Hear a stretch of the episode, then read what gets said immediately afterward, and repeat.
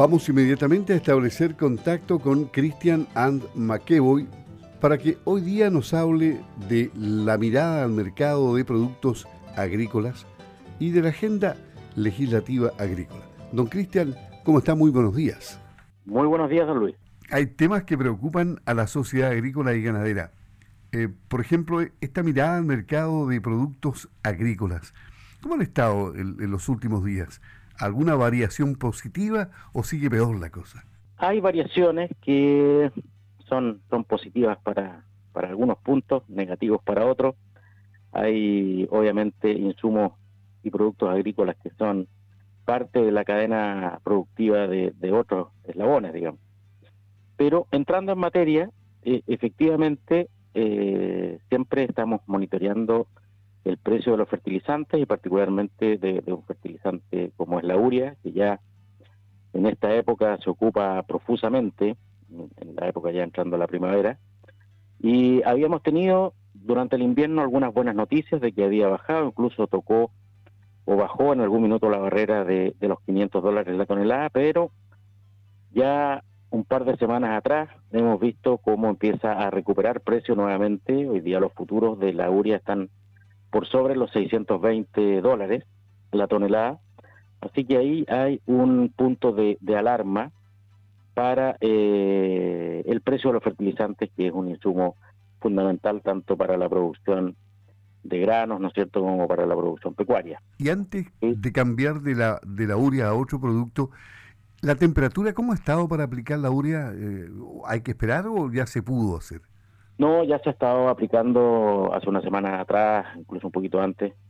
Ya estamos por sobre los, los 8 grados de temperatura en el suelo, así que la, la, primavera ya está haciendo que la pradera despierte y empiece, digamos, a, producir. Así que ahí la, la aplicación oportuna de, de este fertilizante eh, efectivamente aumenta la, la producción. Así que eh, nos, nos tiene preocupados por, por este tema de, el recrudecimiento, al parecer, de las acciones de eh, la guerra en Ucrania, algunas declaraciones del presidente Putin también, hace que algunos granos también, entrando en esa materia, eh, hayan exhibido tanto el trigo como la, el maíz, ¿no es cierto?, eh, valores al alza.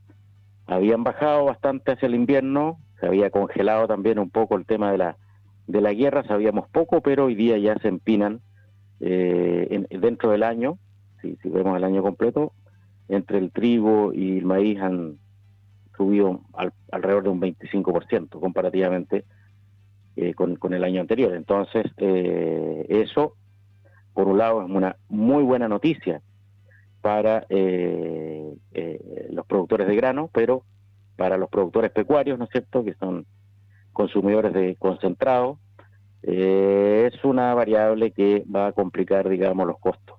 Por lo tanto, ahí se, genera una dualidad, bueno para unos, no tan bueno para, para otros, pero eh, también eso se, se, junta con noticias que hablan de una baja en los stock mundial de grano y por lo tanto esto podría mantenerse en el, en el tiempo, más allá de una cosa coyuntural, y por eso tomar las, las, precauciones, digamos, de ir encontrando algunas alternativas o modificando un poco la, la, producción para poder pasar este eh, bache de altos precios en los insumos para los, para los concentrados. Y a tener cuidado, digamos, eh, los productores de grano, que se prevé una, una buena cosecha con buenos precios, pero las siguientes temporadas, recordemos lo que pasó el año 2007-2008, cuando tuvimos precios récord, pero después eh, estos precios cayeron, digamos, lo cual ahora pareciera un poco menos probable, pero todo lo que sube tiene que bajar, dice el adagio. Por lo tanto, hay a tener, a tener eh, ojo que eh, el mercado puede estar eh, volátil en el mediano plazo. el corto plazo se ve bastante, bastante promisorio.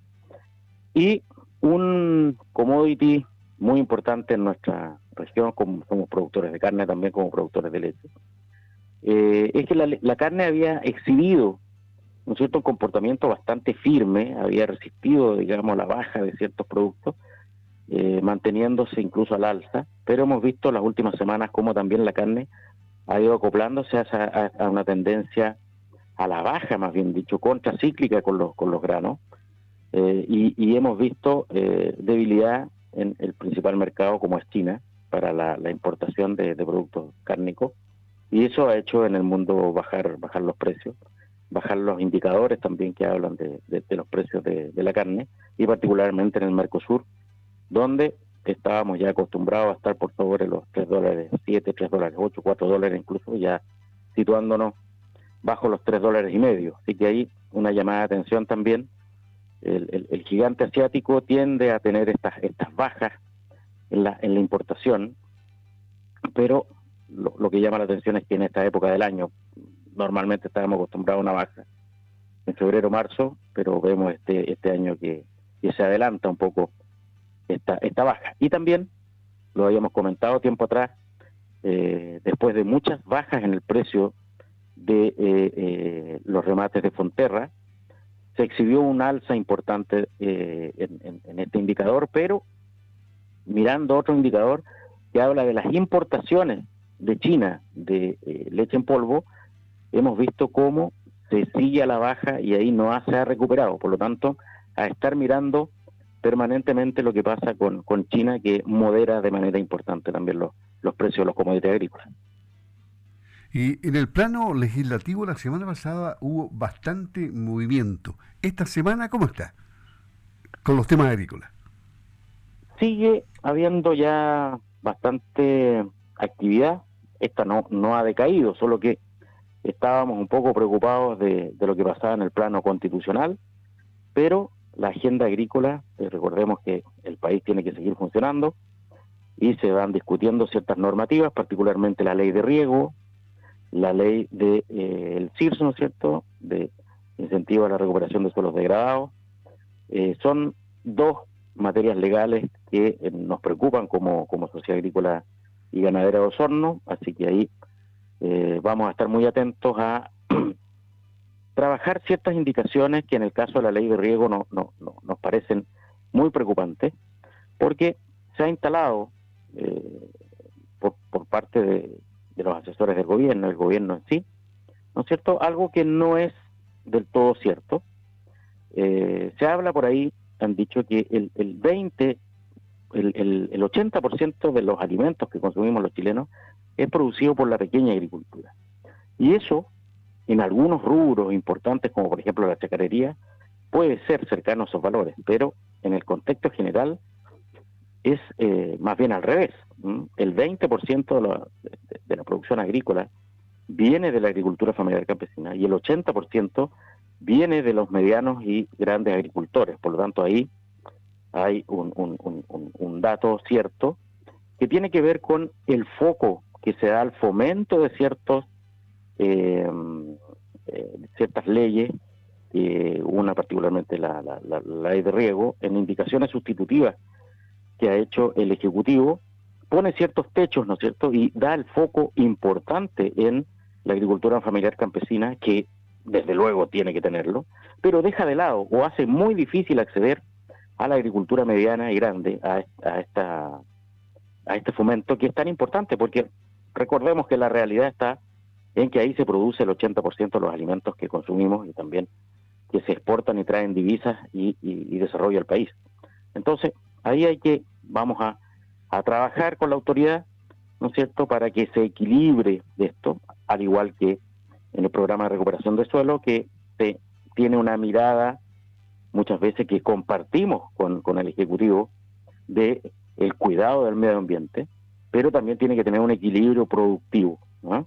Así que ahí va a estar centrada la mirada de la Sociedad Agrícola y Ganadera de Osorno. También importante recalcar que se ha estado avanzando, ¿no es cierto?, en un ah, proyecto de ley que cambia el código sanitario donde diferencia perfectamente y califica de tal manera el producto cárnico, que es el que proviene del músculo de los animales, versus lo que mal denominadamente se llaman carnes vegetales. Para los, los auditores que nos escuchan, no existe algo así como la carne vegetal.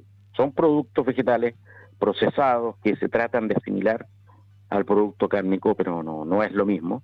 Y muchas veces hay ciertas empresas que hacen una publicidad engañosa tratando de decir que tienen las mismas propiedades, pero los estudios científicos indican que la carne es insustituible, tiene una serie de nutrientes y la forma en que estos nutrientes no, no solamente el porcentaje de proteína que esto tiene, sino que la disponibilidad, ¿no es cierto?, y la complejidad como estas proteínas están eh, agrupadas, digamos, dentro de, ciertos eh, productos eh, que producen una muy buena nutrición en el ser humano y esto no se logra con esto con otros productos por lo tanto nos parece en el sentido correcto de que se diferencie esto y quede claro para el consumidor que no son cosas equivalentes no son productos equivalentes. Así que está bastante eh, movida la agenda. Hay una serie de otros cuerpos legales más que, vamos a estar preocupados, pero se mueve la cosa y hay que estar atentos